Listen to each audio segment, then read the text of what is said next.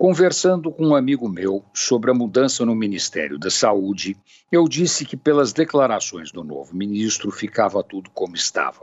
Afinal, antes de começar, ele já afirmava que a gestão era do presidente e que o ex-ministro Pazuello tinha feito grandes avanços no combate à pandemia.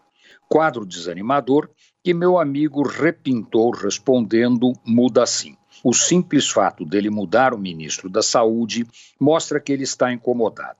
E não é pela pandemia, é pelo Lula. Tem um fato novo no jogo. É verdade, a saída do especialista em logística não é apenas a substituição de um incompetente, é muito mais. É a tentativa de tapar o sol com a peneira, colocando no seu lugar alguém que, se não é técnico em logística, é o presidente de uma associação médica de respeito.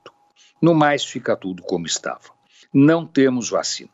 As declarações do ex-ministro são tão confiáveis quanto os demais números citados por ele ao longo de sua passagem pelo ministério. Ele nunca mostrou um contrato assinado com um único laboratório. E, como ele mesmo disse, as vacinas importadas não são certas.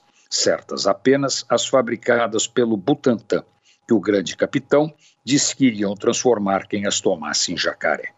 Entre mortos e feridos, mais de 300 mil brasileiros morreram e Sua Excelência nunca mostrou a menor compaixão por eles e pelas suas famílias. Ao contrário, seu grito de guerra, cloroquina neles, é um escárnio e uma falta de respeito. Esse meu amigo é dos homens bem informados do Brasil. Segundo ele, ainda vem muita coisa pela frente e o quadro deve piorar bastante. A grande pergunta é? Ninguém tem condição de prever os próximos 60 dias. Imagine fazer previsão para o ano inteiro. A única certeza é que antes da vacina chegar, ainda vai morrer muita gente. Antônio Penteado Mendonça para a Rádio Dourado e crônicasdacidade.com.br.